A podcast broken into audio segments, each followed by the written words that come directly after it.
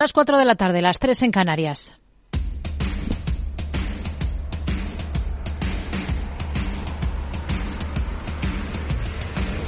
No decida lo que hará el mercado. No se salte las normas de su operativa.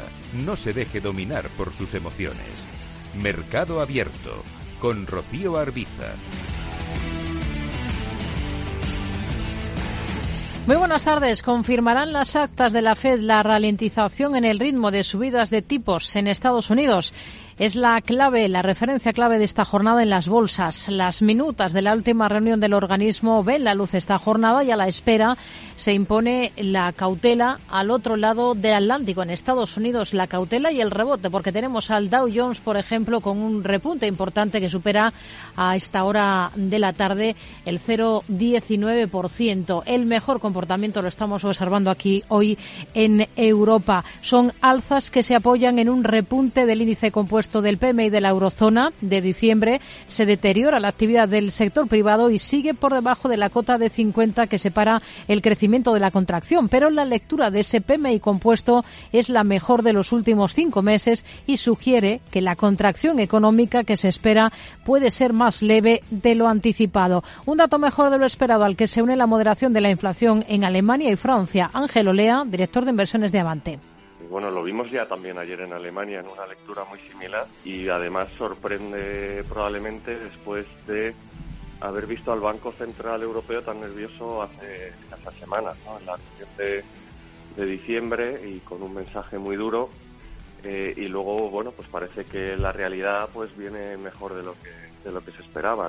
Hoy no tenemos referencias aquí en España, horas después de conocerse que México nos ha superado y que nuestro país ha caído a la decimosexta posición de las economías con mayor PIB. Aquí en Capital Radio, Santiago Carbó, director de estudios financieros de Funcas, lamenta que como país no estemos logrando avanzar en crecimiento de la riqueza otros países nos pueden pasar y, no debe ser un, drama. Lo que sí que debe, eh, debería ser muy preocupante es que la renta per cápita real pues, realmente lleva estancada demasiado tiempo y sería bueno que se tomaran medidas para, para realmente hacer crecer el país, aumentar la productividad, que es algo muy importante, y, y de esa manera pues es que todo va, todo va a venir encajado.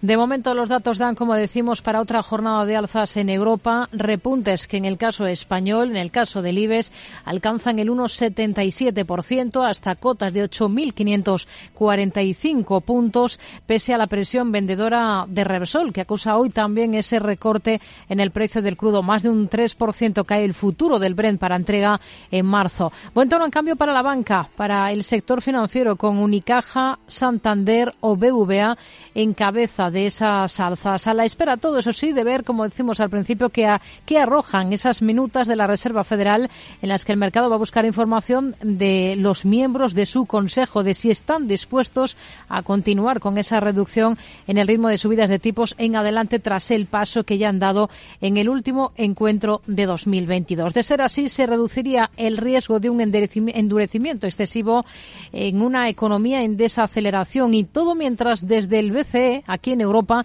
Tenemos hoy declaraciones de uno de sus miembros de la Junta Directiva, Fabio Panetta. Dice que la negociación con criptomonedas sin respaldo debería abordarse por parte de los reguladores de una manera semejante a la de los juegos de azar. Insisten que son activos especulativos y los ve como una apuesta disfrazada de activo de inversión. Por lo demás, es un día de recuerdo a la figura del que fuera secretario general de UGT, Nicolás Redondo, que ha fallecido a los 95 años en un momento en el que hay posiciones encontradas entre el Gobierno y agentes sociales por varios temas. Por ejemplo, por la nueva subida del salario mínimo interprofesional. Aquí en Capital Radio, José Luis Perea, secretario general de ATA, reitera su postura.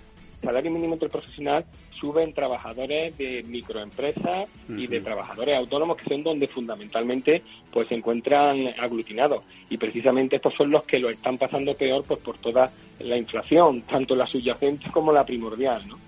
A las cuatro y media de la tarde nos vamos a acercar a la figura de un genio de los negocios, a la figura de Jeff Bezos, de la mano de Laureano Turienzo, autor de Jeff Bezos, el genio visionario y controvertido detrás de Amazon. Tendremos también nuestra sección de educación financiera a partir de las cinco y media de esta tarde. Hoy vamos a hablar de los niños en esta semana tan especial para los más pequeños, de, de cómo y cuándo comenzar a trabajar en materia de educación financiera con ellos. Y en la última parte del programa, a partir de las seis, tendremos consultorio de bolsa. Nos va a acompañar Gerardo Ortega, director de Trader Secrets y colaborador de CMC Markets. Esto es Mercado Abierto en Capital Radio. Comenzamos.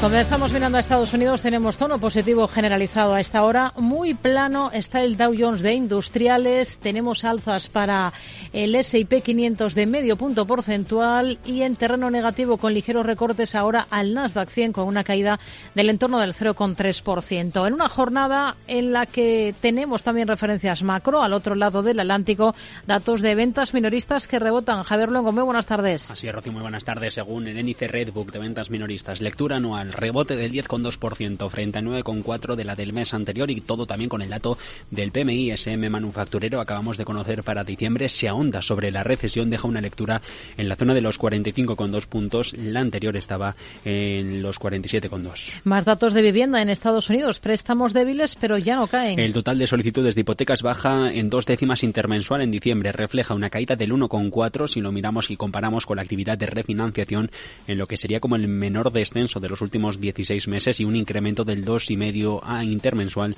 en las solicitudes de compra de vivienda. La demanda hipotecaria se desploma un 13%. Mirada puesta a finales de ejercicio antes de que las tasas de interés vuelvan a subir. De momento, el promedio para los contratos a tasa fija a 30 años se queda en el 6,58%.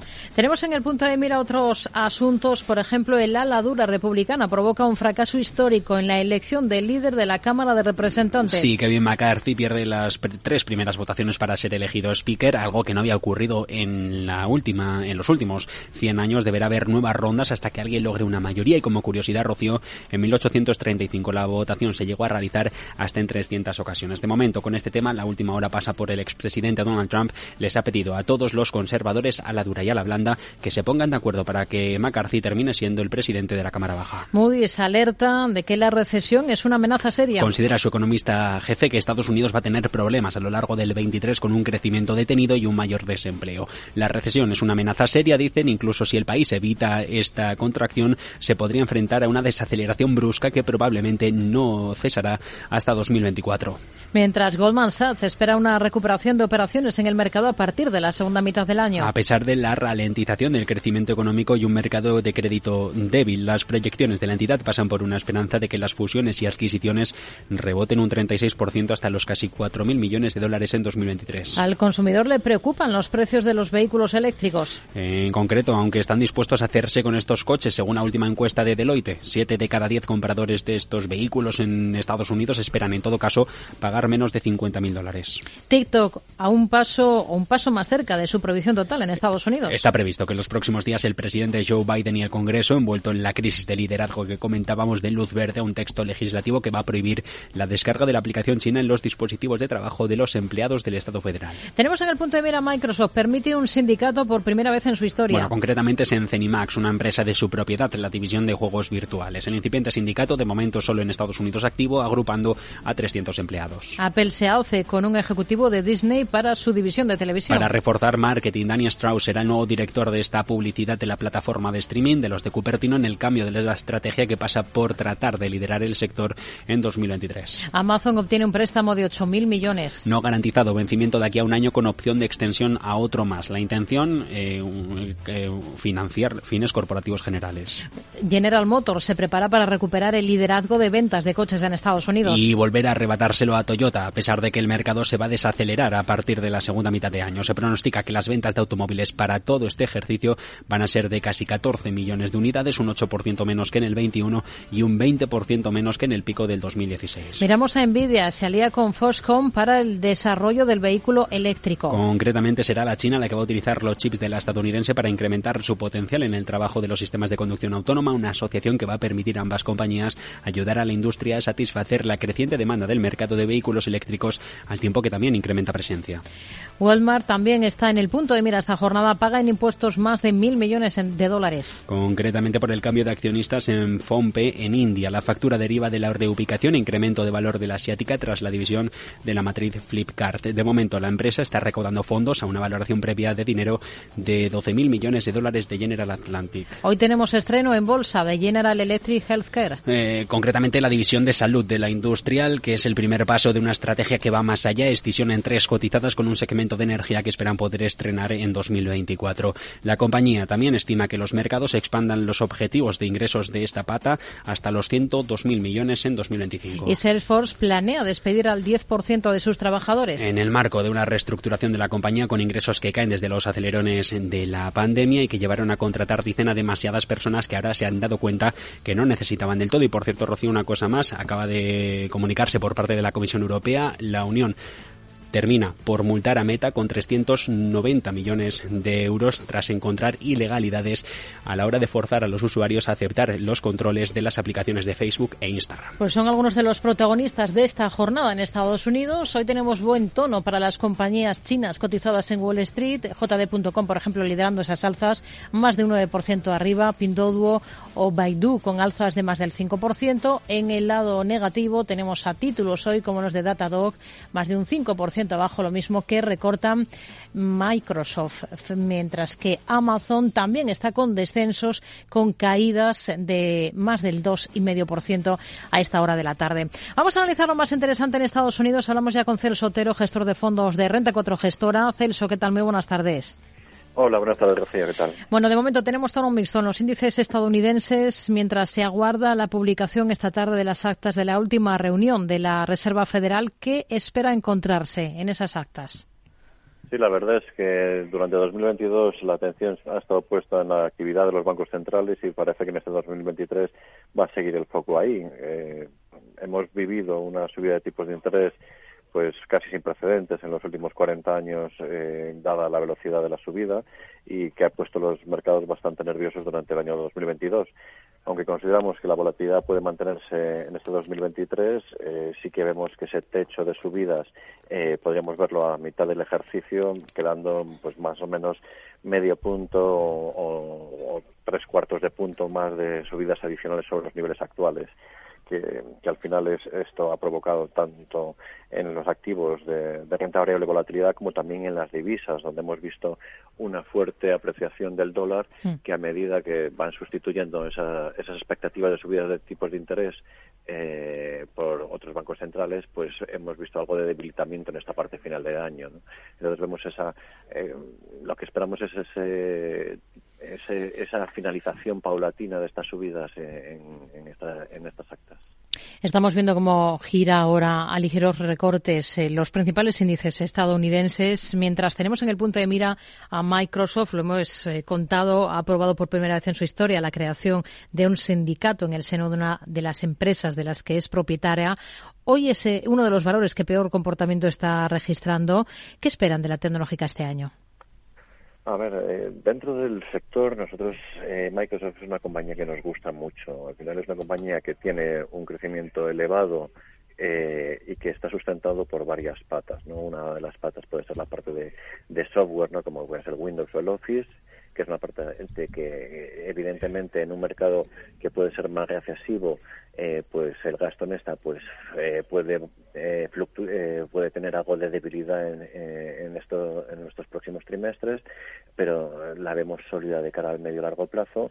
También tiene otra de las patas que, que nos gusta muchísimo, es que es la parte de la nube que, vemos un crecimiento secular para los próximos ejercicios, ¿no? que tanto en Microsoft como en Amazon como en Google, ¿no? en las partes de las nubes las vemos, somos muy positivos en ellas, y, luego la parte de, videojuegos, que es una parte que, que, puedes mostrar algo menos de resiliencia que las otras dos, dos patas, pero también es una parte que es sólida y que le ha, le ha aportado crecimiento a la compañía eh, nosotros somos positivos. En un entorno de mercado como el actual, eh, Microsoft tiene una posición de caja importante.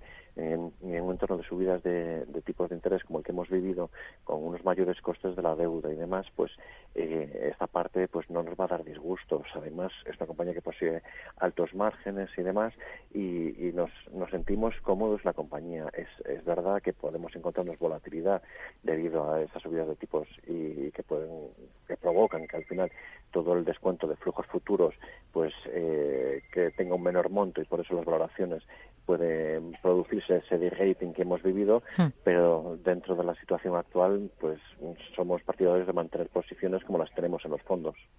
Escenario ahora mismo para una compañía como Alibaba, después de que el regulador chino de bancos y aseguradoras haya aprobado el plan para la inversión de capital de una división de su filial Ant Group. Pues al final es, eh, es una buena noticia, pero en, una compañía que al final nos gusta, ¿no? Es decir, eh, si cogemos los distintos negocios que tiene la compañía y la valoración de los mismos, vemos que está extremadamente atractivo, ¿no? Si lo cogemos por valoración y lo, lo comparamos con, con otro tipo de compañías, como puede ser Amazon y demás, decimos, bueno, pues es una compañía que está muy barata y tiene un negocio que crece, que nos gusta y, y que le vemos recorrido de cara a largo plazo. ¿Qué problema tenemos aquí? Pues es el de siempre, que es, está en China, ¿no?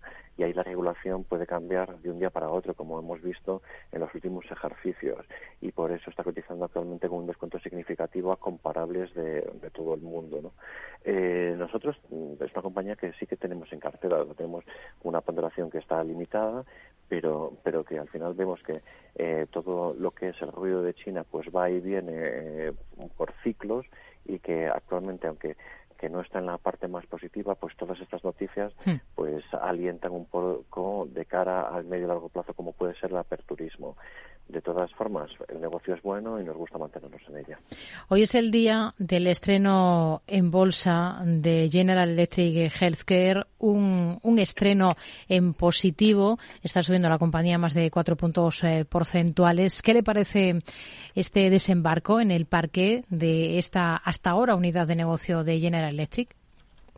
Sí, aquí había otras compañías del sector que, eran, que son comparables, como Siemens Health, que tenemos aquí en Europa, eh, pero aquí lo que vemos eh, positivo es que eh, este segmento que pertenecía a General Electric al final era una, una, parte de la compañía que dotaba de caja otras divisiones y que muchas veces pues eh, podíamos ver peores márgenes que, que, los que tiene Siemens, por ejemplo, por, esa causa, ¿no?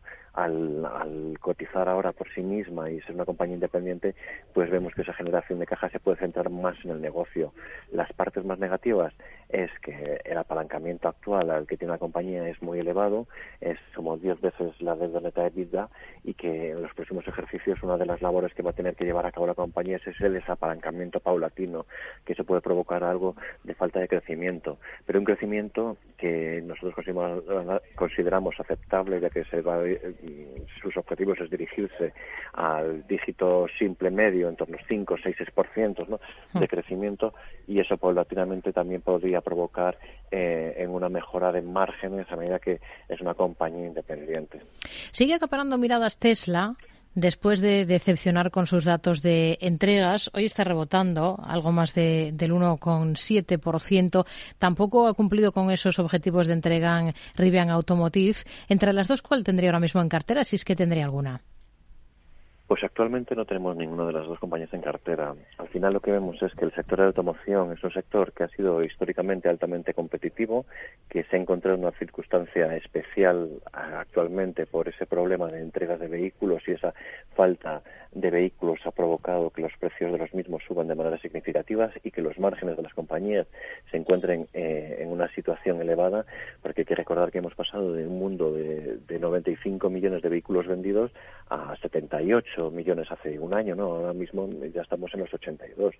Pero a medida que, que el mercado se vaya normalizando y entren a competir el resto de compañías eh, de una forma más creciente en estos segmentos y se, dirige, y se dirija más al mercado masivo, pues seguramente los márgenes que veamos, aunque Tesla podría ser considerada como el iPhone de, los coches, pues seguramente que los márgenes sufran de manera significativa, ¿no? Al haber mucha más competencia en, en, en compañías que, que tienen una historia mucho más dilatada y con una estructura también muy eficiente, ¿no? Entonces, a medida que aumenta la competencia, pues mm, la parte de márgenes es un poco la que vemos vemos que puede flaquear más y en un momento como el actual, pues nos mantenemos eh, apartados del, sector. Nos quedamos con ello, Celso Otero, gestor de fondos de Renta 4 Gestora. Gracias, muy buenas tardes. Muchas gracias a vosotros. Buenas tardes. A esta hora en el mercado americano y algunos movimientos destacados tenemos eh, dentro del Nasdaq 100 esas subidas para las compañías chinas. JD.com está subiendo más de 10 puntos porcentuales. En el lado negativo destaca hoy esa caída de Microsoft de más del 5%.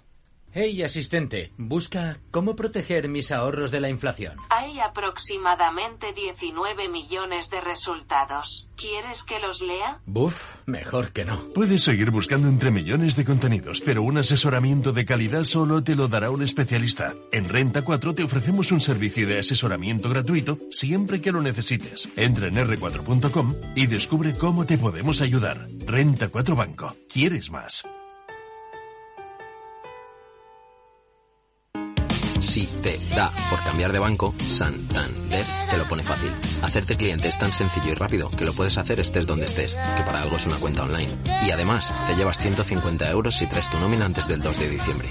Consulta condiciones en bancosantander.es. Santander, por ti, los primeros. Pa, pa, para, pa.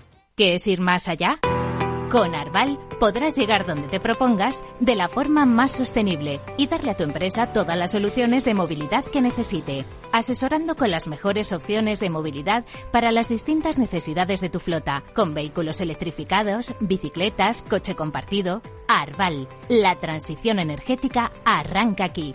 Más información en arval.es. Tardes de Radio y Economía con Rocío Arbiza. Miramos a la bolsa española, tenemos al selectivo al IBEX 35, ahora mismo con alzas que superan el 1,6% por encima de los 8.500 puntos en una jornada con ACS en el punto de mira. Se encuentra en negociaciones avanzadas con el grupo israelí Sikum Ambinui para, para adquirir una autopista en Texas. Elena Niasbala, muy buenas tardes. Muy buenas tardes. La de Florentino Pérez eh, pretende adquirir así el 21,6% que tiene el grupo israelí en una autopista de peaje de Texas en Estados Unidos y que le llevaría a hacerse con su control total. La oferta presentada en septiembre por la española fue de 400 millones y Binui ya habría obtenido los permisos necesarios para realizar la transacción. Inditex comenzará a negociar ajustes salariales para combatir la inflación el 25 de enero. Así es, la textil gallega iniciará reuniones con comisiones obreras y UGT para abordar medidas en materia salarial que compensen el impacto de la inflación en los sueldos de sus trabajadores. Se revisará la política salarial de todas las empresas del grupo y también en todos los territorios. Eso sí, por el momento, Inditex ya se ha comprometido a recuperar para la plantilla un plus eh, para el personal de tienda eliminado hace tres años. Iberdrola abonará dividendo a cuenta el próximo 31 de enero. La energética desembolsará 18 céntimos por acción y pagará con una nueva acción de la compañía eh, por cada 60 antiguas a los accionistas que deseen cobrar su retribución en títulos. Para ello, Iberdrola realizará un aumento de capital con un valor de mercado máximo de 1.165 millones. El Sabader emitirá 400 millones en deuda convertible. Es decir, de los denominados eh, cocos. Se trata de una emisión de deuda de carácter perpetuo y en euros. En la colocación participarán entidades eh, como Crédit Agricole, Deutsche Bank o Goldman Sachs. Tenemos en el punto de mira también a Telefónica. Avanza en el proceso de clausura de centrales de cobre con más de 1.100 cierres. La compañía cerró en 2022, en concreto, 1.171 centrales de cobre y suma hasta 2.181 clausuradas desde que inició este proceso que se ha visto acelerado desde que competencia rebajara dos años el plazo que requería la compañía para avisar al resto de operadores. Hoy tenemos en el punto de mira a ENA firma una línea de financiación con el Banco Europeo de Inversiones por 800 millones y también a las tecnológicas de BME Growth. Pierden 500 millones de valor de mercado en el último ejercicio. En concreto, las 20 eh, compañías que forman parte del antiguo MAD se han dejado en su conjunto un 30% en línea con las caídas de los principales índices tecnológicos mundiales. En algunos casos, los descensos eh, por compañía superan hasta el 90%. No obstante, algunos expertos consideran que las eh, valoraciones para este tipo de acciones podrían haberse quedado a niveles muy atractivos de cara a 2020 2023. Son algunos de los protagonistas de esta jornada en la Bolsa Española, los que vamos a mirar de la mano de José Lizán, gestor de Retro Magnum SICAF en Quadriga Managers. Hola José, ¿qué tal? Muy buenas tardes. Hola Rocío, ¿qué tal? Muy buenas tardes. Bueno, tenemos en el punto de mira a varias compañías. Ahora nos centramos en algunos nombres propios. Antes, visión, valoración de cómo ve las cosas. Tenemos una jornada de nuevo positiva en las bolsas europeas, en particular en la española. Hoy con algunas referencias interesantes. Datos de PMI compuesto en la eurozona que muestran menos deterioro de lo anticipado y a la espera de la referencia más importante en Estados Unidos, que son las actas de la última reunión de la FED, ¿no? Pues sí, como comentas, yo creo que un inicio de año de momento positivo. Tampoco podemos sacar conclusiones en tan pocos días eh, de, contratación. Pero bueno, al final un poco con las mismas tendencias, ¿no? Al final el sectorial bancario muy beneficiado en este entorno de discurso hockey de los bancos centrales y eso pues beneficia mucho al IBEX 35 por el fuerte peso del sectorial y está pues está siendo una de las plazas con mejor comportamiento. Ya el año pasado fue uno de los mejores índices a nivel global y, este inicio pues no está cambiando las tornas. Sabadell es noticia, lo hemos contado porque última no emisión de, de, Cocos ya se han estrenado emitiendo deuda este año otras entidades como el BBVA o el Santander. ¿Qué potencial le ve al Sabadell? Bueno, pues a nosotros creemos que desde que llegó el nuevo equipo gestor se rechazó la oferta de BBVA y se implementó un camino en solitario. La verdad es que el business plan va muy por delante de los objetivos que se marcaron y el mercado lo está premiando poco a poco, ¿no? Yo creo que el entorno favorece al sectorial bancario y se está viendo, ¿no? Y yo creo que, que pensar en un euro por encima del euro 20, euro 30 en Banco Sabadell no es un disparate, desde luego. Hmm. Tenemos eh, también en el punto de mira a CaixaBank, que además ha seguido los pasos de Bank Inter y también ha comenzado el año marcando máximos. ¿Expectativas para, para la entidad? Bueno, yo creo que para el sectorial bancario en su conjunto son las mismas, ¿no? Al final llevábamos 12 años de bancos centrales imprimiendo dinero y, con tipos ultra bajos en terreno negativo. Eso se ha revertido, eh, la inflación se moderará, pero yo creo que la reversión a tipos ultra bajos no, no se va a producir. ¿no? Y yo creo que eh, las entidades van a tener una entrada de margen de interés brutal que va a compensar pues la parte negativa, que va a ser el encarecimiento de depósitos, la entrada en mora o las menores comisiones. Pero yo creo que, que la entrada por el margen de interés es tan brutal que los mercados están cotizando eso, ¿no? La, y eso se une con valoraciones bajas todavía del sectorial bancario en, términos históricos, ¿no? Así que yo creo que, el tono va a seguir positivo en el sector bancario. Hoy tenemos mm, datos sobre la mesa de turismo en nuestro país. España recibe en los primeros 11 meses de 2022 a 67,4 millones de turistas extranjeros. Es un 15% menos todavía que en el mismo periodo de 2019, antes de la pandemia. No sé si son datos que le inviten al optimismo sobre la recuperación de los valores ligados al turismo en bolsa. Bueno, yo creo que hubo un gran deterioro por el COVID, porque al final fue pues año y medio, dos años en blanco y con un gran deterioro de los balances, con ampliaciones de capital dilutivas y con endeudamientos para ser capaces de soportar la situación que, tuvieron y eso dañó estructuralmente el valor de las compañías. Pero también es verdad que la recuperación no se ha cotizado, ¿no? Yo creo que eh, no están caras las compañías del sector turismo y creo que probablemente se siga normalizando y sea un sector que este año, incluso en un entorno recesivo, siga dando sorpresas positivas, así que yo lo veo barato. Eh, y como digo, parece contra natura en el inicio de una posible recesión pensar en un sector cíclico, pero yo creo que puede ser una de las sorpresas del año. ¿Y qué expectativas tiene para, para Iberdrola? Este año su dividendo va a ascender a 0,18 euros frutos por acción. Quienes opten por cobrarlo en efectivo van a recibir el importe correspondiente el 31 de este mes. Bueno, yo creo que es una compañía muy estable, con una fase en un superciclo de capital, como nos gusta decir, una fase inversora enorme, muy bien diversificada geográficamente, en países con marcos regulatorios estables y con visibilidad, y que creemos pues que va a seguir eh, con, la fase de crecimiento en la que está y de inversión, ¿no? Y eso pues se traducirá en mayores beneficios para acción para el accionista y mayores dividendos a futuro, así que yo creo que va a ser una acción muy estable a pesar pues de que ha empeorado un poquito la, la visión del sector con la caída del precio del público el encarecimiento de la financiación para la ejecución del pipeline. Pero aún así pensamos que es una compañía que va a ser muy sólida y muy estable en bolsa. Y, de Grifols, ¿qué es lo que espera este ejercicio? Desde la llegada del, nuevo presidente ejecutivo, el valor hace unos meses eh, pues se ha visto recuperación en bolsa. Ha comenzado el ejercicio, todo hay que decirlo, con buen pie. ¿Es optimista? Bueno, yo creo que en, en se ha producido el cierre de cortos, ¿no? Es una compañía que vino de 36 euros hasta prácticamente 7 euros por acción. una caída del 60-70% en cotización cuando se cambió el management eh, y el discurso que hizo gustó mucho al mercado y yo creo que se produjo el cierre de cortos y ahora lo que hace falta es que ese management ejecute de verdad las palabras que se comentaron ¿no? y que vayamos viendo cómo poco a poco va implementando y también que los márgenes que está previsto que se recuperen vayan produciéndose y si se produce la recuperación del valor yo creo que, no ha hecho más que empezar pero falta por constatar ¿no? y, ver eh, que, que de verdad esos hechos, tanto las medidas del management como la recuperación de márgenes, pues se, producen y de producirse yo sí que creo que, puede tener potencial todavía hasta los 17, 18 euros por acción. Hmm. Em, ¿Nos ha dado ya alguna pincelada, algún nombre, alguna compañía que espera que pueda ser una sorpresa positiva este año? Pero ¿en qué otros valores, eh, ya que estamos arrancando el ejercicio, confía más para este 2023? Bueno, pues nosotros la verdad que estamos eh, invertidos en bancos, en seguros, en turismo y ocio, como comentábamos, Estamos algo más cautos en utilities y energía eh, por la situación que hay un poco de inventarios y de, precios. Eh, y el sector industrial, incluso nos estamos atendiendo algo con el sector automóvil, a pesar de que pueda ser un trade contra natura también, porque pensamos que, quizás haya una sorpresa también positiva eh, en el sector del automóvil y, es un poco donde estamos poniendo el foco. José Lizán, gestor de Retoma un SICAF en Cuadriga Set Managers. Gracias y hasta la próxima. Muy buenas tardes. Igualmente, Rocío, un saludo.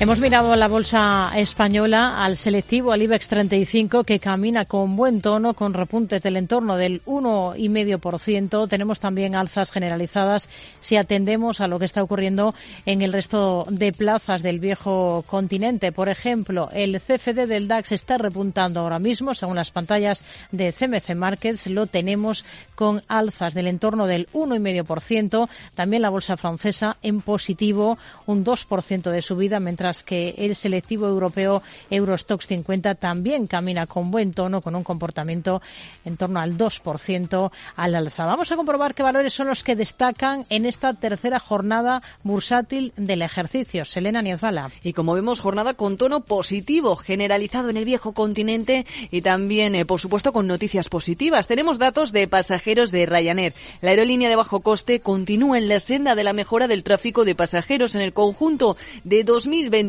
ha trasladado a 160,4 millones de personas, lo que supone un récord en su serie histórica y se sitúa ya un 5% por encima respecto a 2019. Ryanair, además, es la única empresa europea con la húngara Wizz Air en mejorar el indicador de vuelos operados este año en comparación con el anterior a la crisis. Y por su parte, la aerolínea neerlandesa KLM ya ha puesto en marcha medidas adicionales para sus vuelos a China, como por ejemplo el uso de mascarillas FF FP2 o baños eh, separados. Buenas noticias también en el caso de Sanofi. La farmacéutica francesa espera en este caso un incremento de sus ganancias para el cuarto trimestre del ejercicio gracias al factor divisa y a la venta de vacunas contra la gripe. Mientras tanto, la compañía, recordemos, sigue en un proceso de arbitraje para aclarar cuáles serán sus obligaciones eh, tras adquirir los derechos de comercialización del medicamento para la acidez estomacal Zantac, que se enfrenta, recordemos, a miles de demandas en Estados Unidos por causar supuestamente cáncer. Y en la bolsa francesa, esta sesión, la que sobresale con fuerza, es Schneider Electric, que lo hace tras la mejora de recomendación que recibe por parte de Bernstein. Eleva el precio objetivo de su acción de los 110 hasta los 140 euros. La nota agridulce esta sesión la pone en cambio BMW tras vender 100.000 automóviles menos que un año antes. Eso sí, los vehículos eléctricos aumentan de manera considerable en el total y representan ya el 10% de sus ventas. Y es noticia una jornada más. También eh, Credit Suisse, la entidad, reestructurará su banca de negocio de banca de inversión tras la salida del codirector de esta área en Europa. Y atención a este dato en el Reino Unido porque la cadena de supermercados Tesco ha anunciado una congelación de precios en más de mil productos que durará esta Semana Santa para ayudar a combatir la inflación de los consumidores. Vamos a analizar algunos de estos protagonistas. Vamos a mirar a las bolsas europeas con la ayuda de Franco Machiavelli, responsable de análisis de Admiral España. Márquez. ¿Qué tal? Eh, Franco, muy buenas tardes. ¿Qué tal? Muy buenas tardes, ¿cómo estamos? Bueno, es, tenemos una nueva jornada de alzas generalizada en Europa, en tono positivo y no sé cómo ven las cosas a, a, corto plazo, si esperan que se mantenga este buen arranque de ejercicio, sobre todo qué expectativas tienen para el principal índice europeo que es el DAX. Bueno, en el DAX Concretamente, si lo observamos ligeramente a nivel técnico, podríamos llegar a decir, ese rebote que tuvo en el 13.700 era clave para determinar que el precio, digamos, pudiese continuar teniendo impulsos al alza, lo que significaba, pues evidentemente, que si perdía este nivel, pues esas cotas de resistencia en 14.600 se harían notar, ¿no? Es decir, podríamos decir en resumen, buen apoyo en 13.700 y ahora el desafío que enfrenta, digamos, de cara a principios de año, pues es justamente esa cota de los 14.600. Eso es determinante realmente para eh, ver mayores subidas y mayores impulsos que vayan justamente de la mano con lo que con lo que estamos eh, viendo ahora. Ojo también en este sentido porque claro, estamos viendo subidas verticales pero no todo se mantiene vertical durante mucho tiempo. Es decir, hablamos de forma estructural. Subidas de forma estructural, pues evidentemente será clave que rompa ese 14.600. Pero bueno, de momento, de momento tono positivo. Hmm. En la bolsa alemana tenemos algunos movimientos interesantes esta jornada. Entre los títulos que están destacando en el lado negativo está RWE. ¿Qué visión tiene para, para esta compañía? ¿Y cuál sería su preferido ahora mismo en este sector en el viejo continente?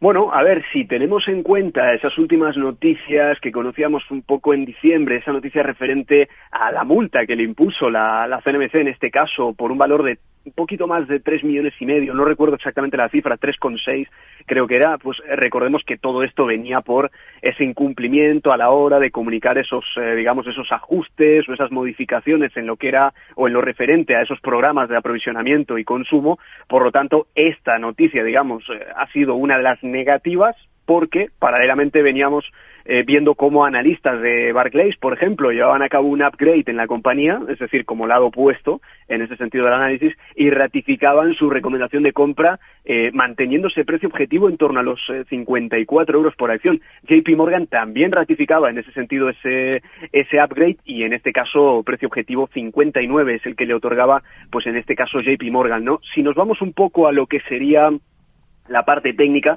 bueno, vemos que todavía está bastante lejos de esa cota de máximos históricos. No obstante, y pese a esas turbulencias que evidentemente ya todos conocemos que están, pues evidentemente en el día a día, eh, vemos cómo desde principios del año aproximadamente 2017, pues al final lo que está mostrando el valor en este caso es una tendencia alcista de máximos y de mínimos crecientes bastante evidente y bastante notoria, pese a lo que decimos, ¿eh? pese a esas turbulencias que hemos estado viendo y viviendo, de hecho, los últimos meses, que en cualquier caso han reflejado más bien lateralidades eh, entre los mínimos del año 2022, es decir, año pasado, mínimos de 32 euros eh, por acción, hasta los 44. Es decir, en resumen, tendencia alcista desde el año 2017 y en 2022 una lateralidad que va más o menos desde el 32 al 44 hmm. eh, en esos niveles, ¿no? Aproximadamente. Por lo tanto, pues de momento, comportamiento relativamente lateral, veremos a futuro cuál puede llegar a ser el, el desempeño. La rotura al alza o a la baja de ese rango lateral es determinante para, para la evolución, claro.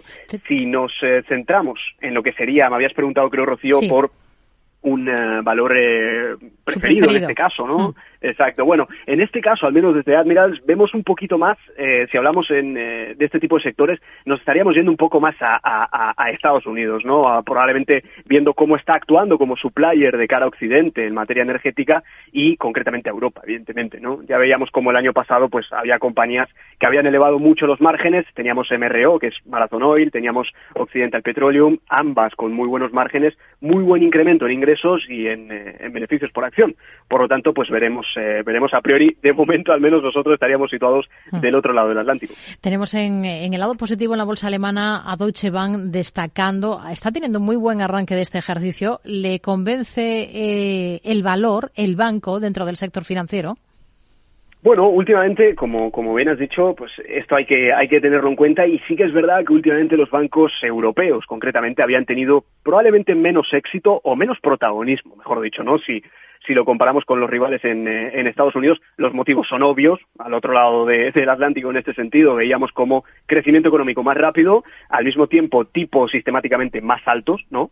Eh, lo que por otro lado destacamos desde Europa esas necesidades, del, del lado de la banca estamos hablando, necesidades de reestructuración, necesidades de mayor, eh, mayores capitales en este caso. No obstante, ya en diciembre tanto la Fed como el BCE lo han dejado claro. ¿Y a qué nos referimos? A que van a seguir con el tono estricto en materia de política monetaria. Hmm. Por lo tanto, al final, pues evidentemente dentro del sector, como decimos, por estas características podrían empezar a tener algo más de éxito o protagonismo pues los bancos europeos y de momento Deutsche pues lo está haciendo relativamente bien, veremos. Si miramos al mercado francés, hoy entre los mejores tenemos a Louis Vuitton, a la firma de lujo que está repuntando en el entorno del 4%. ¿Qué espera de la compañía este año? Bueno, es un dato muy importante el que acabas eh, de señalar, Rocío, porque si bien es cierto que en términos generales se espera una moderación en la demanda de este tipo de productos, no obstante, recientemente sí que es cierto que conocíamos esa recomendación de algunos bancos también y sobre todo creo que lo más importante, ¿no? Es la liberación de China tras sus políticas de COVID-0, sabiendo evidentemente que la cuota o en la cuota de mercado de estas marcas de lujo, pues China ocupa una parte bastante importante y ese poder de fijación de precios que también tienen paralelamente este tipo de compañías, pues son factores que, pues evidentemente pueden contribuir a que los márgenes del holding, en este caso de lujo, pues salgan, eh, salgan favorecidos, además de esa reducción considerable del PER que hemos estado viendo. Estamos hablando que actualmente eh, el holding tiene un PER de 21-22 y ese registro más bajo de la historia. Esto más o menos representa pues una caída de más del 70% si comparamos hmm. el PER medio histórico que ha tenido. Así que bueno, bastante bien. En la última sesión teníamos datos de Wizz Air, hoy de Ryanair. Ambas han superado los vuelos pre-COVID y están impulsando un poco la recuperación del sector. Dentro de las aerolíneas europeas, ¿qué ven con mejores ojos ustedes ahora?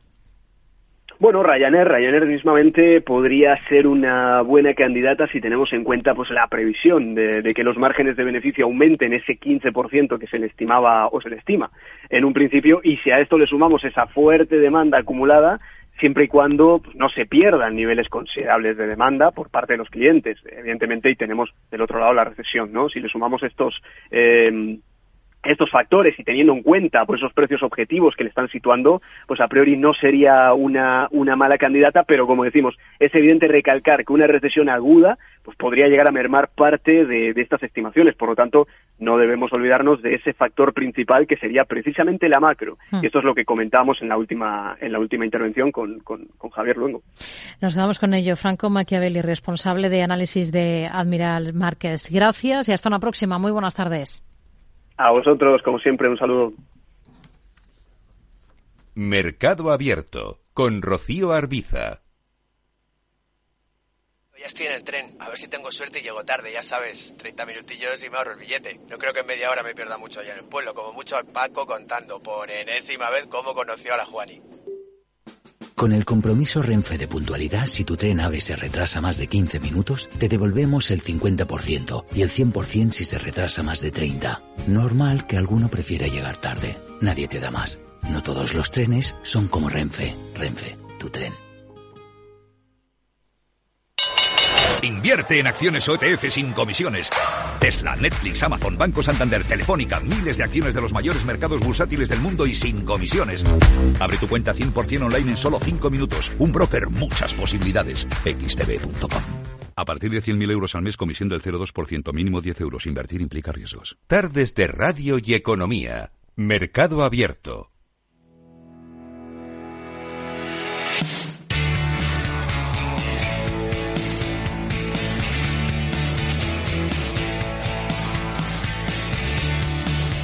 Seguimos en mercado abierto. Convertirse en el Amazon de tal o cual sector. El gigante americano ha logrado convertirse en metonimia y ha cambiado las reglas del comercio en los últimos años. Las cifras de empleados, resultados, número de almacenes y de pedidos gestionados a lo largo y ancho del planeta marean y han hecho de su fundador Jeff Bezos uno de los hombres más ricos del mundo, puesto en el que se codea con Bernard Arnault, el dueño del Butón, o Elon Musk, fundador de Tesla y ahora dueño de Twitter.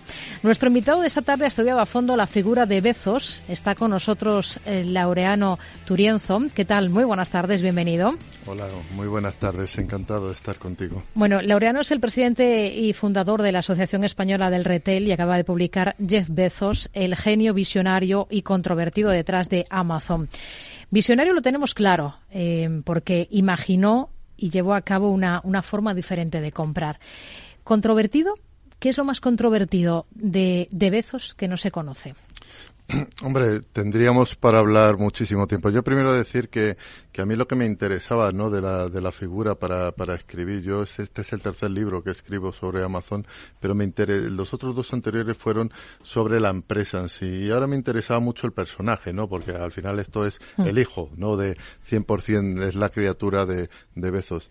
A mí me parecía muy interesante porque es que es un personaje que tiene una especie de novela coral en, dentro, ¿no? Hay muchísimos personajes dentro hay eh, personajes que ese, ese, ese genio, ¿no? De, en la parte económica, ¿no? Y luego tiene otra parte que puede ser pues eh, bastante dudosa de empatía social, eh, tiene una parte que, que como yo relato en el, libro, ¿no? Pues él era el típico niño, ¿no? Que es un huérfano abandonado por su padre, que la madre eh, tiene que criarle absolutamente con 17 años, le lleva por las noches a, a, un, a, un, instituto porque no puede, no puede dejarlo. O sea, toda su biografía nos decía que iba a ser una persona común y normal, ¿no? Eh, medio siglo después se convierte un día en la persona más rica de la historia de la humanidad. Eso es lo que me, me, me, parecía fascinante, ¿no? De, que realmente el relato biográfico no, no parecía que fuera alguien especial. Y en todo eso, pues tiene eh, eh, sombras, como puede ser, por ejemplo, toda su visión que tiene de, de, de los trabajadores. Él, para él es un ser productivo, no tiene es una él siempre alude a, a que em, las personas al final tienen que lo mira las reuniones desde el punto de vista de, de datos de etcétera. Él para para él eh, los consumidores y los eh, colaboradores al final es un dato o una suma de datos que le da lugar a una definición. Fuera de eso, tiene muy poquita empatía social. Tenemos que ver el caso claro, por ejemplo, se separa de, de su mujer, que le ayudó bastante en, en, el, en el principio. La mujer lo ha donado casi todo y él ha dicho como cuatro o cinco veces que lo va a donar todo. De momento nada. Ha dicho que lo va a donar todo por cuarta vez. Entonces, yo creo que eso relata, relata muy bien y, por otro lado tenemos ese, ese lado, ¿no? De, de, un genio que vio cosas inauditas. O sea, es que él, decide meterse en, en el comercio electrónico cuando aproximadamente el 1% de la humanidad está conectada a Internet cuando ni siquiera el 0,02% de la gente ha comprado por Internet y él era un alto directivo de de Wall Street, ¿no? Y a partir de ahí eh, es lo que me, eh, me, interesaba muchísimo del, del personaje. Sí. Mm. Hablaba un poco de, de su infancia, ¿no? De, ese abandono de la figura paterna, eh, de cómo eso ha ido condicionando su vida. No sé si hay algo interesante también en su juventud, en los estudios, que le llega a ser, era un hombre de negocios, con una carrera interesante por delante, pero luego da este salto, ¿no? Y, y, funda lo que hoy es pues una de las empresas más grandes del mundo, que ahora hablamos un poquito de, ello. Em, ¿Su gran logro ha sido cambiar por completo las formas de consumir del mundo occidental? Sí, sin duda. O sea, él, él regresando un poco a, a, a, cuando cambia todo, eh, él ha tenido mucha suerte también de, de, porque él toda su base estaba en la prueba error, ¿no? Y, él fracasando mucho, porque yo, por ejemplo, un uno de los capítulos del libro es los fracasos de Amazon. O sea, no hay ni una sola empresa documentada que tenga tantos fracasos como Amazon. O sea, pero ellos es, él fue el primero que entendió dos cosas por las que creo que pasarán los libros de la economía y que cambió las formas de consumo. Uno, que fue que entendió muy bien que el fracaso era absolutamente necesario para la innovación Claro, había que fracasar rápido. Otros muchos lo habían entendido antes. Y reaccionar, ¿no? Pero, pero no tanto como ser tan extremista del fracaso, no existe un antecedente como él. O sea, que haya fracasado tanto y, se sienta tan bien en el fracaso porque le parece que es un, muy, un lugar muy nutriente de, de, de, de, ver, ¿no? De eh, soluciones, ¿no? En el fracaso. Y luego otra cosa que hizo él que cambió la historia de, de la economía y posiblemente también de, de las formas de consumo, que fue el primero que se dio cuenta que el gasto era el mejor camino para el ingreso. ¿Por qué? Él empezó eh, vendiendo, al principio del todo, empieza vendiendo, es una librería. que bueno, que él hace una, una, lista, vende libros como podía haber vendido cualquier otra cosa. Datos, una vez más, ¿no? Mira, a ver, que era lo más, podría ser lo más interesante. Efectivamente, él hace una lista de 20 productos y dice, bueno, ¿y esto que, esto ya que he decidido eh, vender por Internet? Que, por cierto, cuando él decide eh, vender por Internet, yo he localizado a la persona que le dio la idea. Por primera vez en un libro sale la persona que, le da la idea que es un analista de, datos. Un analista de datos que le dice que eso está creciendo al 2.300%. Él era uno de los grandes, un lobo de Wall Street, o sea, que una carrera, tenía 32 años y una carrera absolutamente brillante en un fondo de inversión y lo deja todo, porque dice que no ha visto jamás nada crecer a 2.300%. A partir de ahí, él hace una lista y vende libros como podía haber vendido cualquier otra cosa, porque dice que es lo más, lo más sencillo, ¿no? Para, para empezar. Eh, y él está hasta el 2002, o sea, desde 1994, 95, perdón, hasta 2002, siendo un, retailer, técnicamente, ¿no? Vendía, vendía productos. Y de repente, eh, da un giro radical y, y crea el negocio en la nube. Que es, eh, todos sus eh, lo que él tenía el gasto de eh, interno de, de, toda la tecnología que ellos hacían dice vamos a venderla a los competidores eso no lo había hecho nadie. Eso era como el secreto el mm. santo grial tuyo no podía él dice no pues, esto vamos a venderlo y dice y vamos a en el gasto logístico que es un gasto a convertirlo en un ingreso tenemos, nos sobran eh, em, metros de almacén, sí, pero es más, si conseguimos crear volumen, podremos tener acceso a más almacenes. Y si hacemos más almacenes, tenemos acceso a más lugares. Entonces, voy a empezar a prestar servicios logísticos. Y empieza, y también se da cuenta que el gasto en marketing, que puede ser un ingreso también. ¿Por qué? Porque dice, si yo tengo ya eh, muchos eh, consumidores, que yo a su vez eh, hago eh, vendo marketing, cuanto más tráfico me vendan, yo puedo vender ese, margen, marketing. Hasta ese momento, todos los retailers y todas las empresas, eso era como el cuarto oscuro de, o sea, ahí no podías entrar, o sea, hmm. era como entrar a tu tecnología, a tu logística y tal, y él es el primero que se da cuenta de que es, es ese gasto puede ser un gran camino para ingreso. Hoy hmm. en día, la venta de productos de retail puro y duro, o sea, cuando te vende un libro, cuando te vende eh, cualquier cosa, eso no llega ahora mismo ni al 42% del ingreso. El resto son servicios. Negocio en la nube, eh, servicios de logística tercero, membresías, marketing y también tiene tiendas tiendas físicas, porque no olvidemos que parece que no, pero Amazon tiene 670 tiendas físicas. Entonces, él ha dado la vuelta, él cambió completamente. Y a su vez, eh, él eh, cambió las formas de consumo porque él creó una cosa que es muy interesante, que es la dopamina de la, de la velocidad, en la cual yo estoy radicalmente en contra. Todo el mundo está radicalmente a favor, yo estoy radicalmente en contra por cuestiones de medio ambiente, entre otras cosas, ¿no? Pero él eh, nos enseñó y nos educó a que todo lo que teníamos que tener urgentemente incluso aunque no lo necesitamos urgentemente. Mm. Era su forma de combatir contra los demás. Dijo yo domino la velocidad, los derroto en el precio y en lo demás. Aunque eso sea un tiro en la nuca al medio ambiente. Esa es la dicotomía del señor Bezos que eso de tal pues le, da absolutamente lo mismo. no lo considera. No, no, le da lo mismo. Eso es un tema, es un muerto necesario, ¿no? Es en el camino. Y y entonces hace eso, que es revolucionario, que eh, dice, em, nos empieza a educar con la velocidad para derrotar a los retailers físicos, porque lo, que agigantaba la diferencia entre, entre ir a una tienda física y a un e-commerce, sobre todo, no era el surtido, porque en un, la tienda del e-commerce tiene un, surtido infinitamente más grande que la tienda más grande del mundo. Hmm.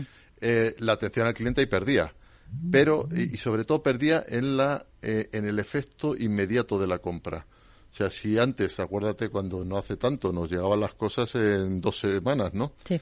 Y él lo redujo drásticamente y ahí los ganó a muchísimos, a los, a los retailers. Y, y, eso lo cambió radicalmente. Él, él educó a, a, los consumidores de otra forma, ¿no? A, hmm. a, Pero, pero nos hablaba de fracasos y de que ese caldo de cultivo, bueno, se sentía bien, se movía bien en ese escenario, en ese contexto Jeff Bezos, pero quizás no conozcamos eh, mucho eh, los fracasos de, Bezos y de Amazon. ¿Cuáles, por ejemplo? Fracasos míticos, o sea, tiene uno de los mayores fracasos de la historia documentada es su, su Fire Phone, el teléfono que él sacó para combatir contra el iPhone y contra el Samsung los teléfonos de Samsung. ¿Y qué es lo que, qué es lo que hizo? Él también, cuando eres un genio, muchas veces te pasas de frenada, ¿no? Y quieres redescubrir el mundo, ¿no? Porque tal. Y entonces él lo que hace es que crea un teléfono que eh, lo pone a 299 dólares, que su mayor atributo era que si se te incendia el edificio, tu teléfono no se va a quemar. Y como todos sabemos, lo que más nos importa a todos los consumidores es que cuando haya un incendio no se nos queme nuestro, nuestro móvil, ¿no? Pues ese era su mayor atributo, porque quería... Eh, claro, ¿qué pasó? fracaso total, a tal punto que lo bajó a 99 céntimos y, si, y, en la peor estrategia de todo, otra de las peores, no puedes bajar algo de 299 a 99 céntimos porque te, ya, ya sí que no te lo compra nadie, porque es gato encerrado. Y luego ha tenido agencias de viajes, que ha sido un fracaso, ha tenido también eh, eh, negocios de subasta que ha sido un fracaso, ha tenido una especie de Zalando que han sido un fracaso, ha tenido otras especies como eh, de Groupon, tipo Groupon, ¿no? Que, que han sido un fracaso. en China estuvo 15 años y no consiguió pasar ni del 1% de cuota de mercado porque quiso que, que los 1.200 consumidores chinos se adaptasen a Amazon lo cual es, eh, la estrategia más lógica del mundo, ¿no? Mm. Pues insistió durante 15 años en que se deberían adaptar, cuando había una Alibaba ahí que se adaptaba a los consumidores chinos. Em, un gigante como es Amazon eh, hoy en día, ¿no? Em, que lo es todo, de la A a la Z, ¿no? Como, su, como su logo. ¿Puede morir de, de éxito? ¿Qué le puede hacer daño a Amazon? ¿Cuál puede ser su eventual debilidad? Hombre, Amazon eh, eh, entrará en, en, bancarrota sin ninguna duda. Y Amazon eh, será, veremos el ocaso de Amazon sin ninguna duda. Pero decir esto no es decir tampoco nada nuevo, ¿no? Eh, la, la, empresa más grande de todos los tiempos, que fue la, la mm, eh, de las Indias, la holandesa, que era infinitamente más grande que las tecnológicas, cayó. El señor, el CEO de, de Walmart, en su en la pantalla de su teléfono tiene una lista, que es la lista de los 10 primeros retailers de los años 70. No hay ni uno a día de hoy. El gran, la empresa más grande de todos los tiempos que ha habido en el retail era Sear. Sear hoy está en bancarrota. O sea, evidentemente Amazon, como cualquier otra empresa, entrará tarde o temprano en, eh, declive, en caso, eso está clarísimo, ¿no? Eh, y además más en, temas de consumo, que, es eh, tal. La cuestión es cuándo. Yo, evidentemente, será a largo plazo. Yo, ¿qué es lo que creo que va a suceder con Amazon? Y, cada vez lo tengo más claro. Es que eh, veremos una segunda Standard Oil. Veremos seguramente una separación de los negocios de Amazon. ¿Por qué? Porque lo que no puede ser hoy en día que eh, en Estados Unidos, por ejemplo, tengamos en cuenta que Amazon tiene el 68% creo de lo que vende a nivel mundial, 68 o 65 es en Estados Unidos, ¿no? Y además la diferencia entre Estados Unidos y el resto del mundo cada vez está, está eh, avanzando un poquito más. ¿Qué pasa? Que eh, de allí se estima aproximadamente que 120 millones de eh, de hogares norteamericanos tienen un Amazon Prime, un miembro. o setenta y tantos por ciento, 75 por ciento de los hogares norteamericanos tienen un, miembro Amazon Prime. Súmale unos 80 millones de, hogares que tienen Alexa dentro. Súmale eh, todos los, eh, los, los negocios que está ahora abriendo de eh, en torno a la salud. Hoy en día Amazon tiene infinitamente más eh, información de esos 75% de los hogares norteamericanos que el gobierno norteamericano de aquí a Lima. Porque entre otras cosas tú sabes muchísimo más de lo de la gente de eh, por las por lo que consume que por lo que dice que va a votar. Entonces, yo sí que creo que eso a la larga eh, eh, habrá una partición, lo, sobre todo el negocio de la nube, pero hoy, por ejemplo, el negocio de la nube eh, en capitalización, que Amazon ha sido la primera empresa de la historia que ha perdido un trillón en balón de, bolsa. De bolsa. Em, hoy, más del 90% de su valor de bolsa viene por el negocio de la nube. El negocio del retail es absolutamente deficitario. Entonces, eso yo creo que tarde o temprano lo dividirán, ¿no? Dividirán en cuatro o cinco empresas y el señor Jeff será infinitamente más rico en esa partición. Hmm.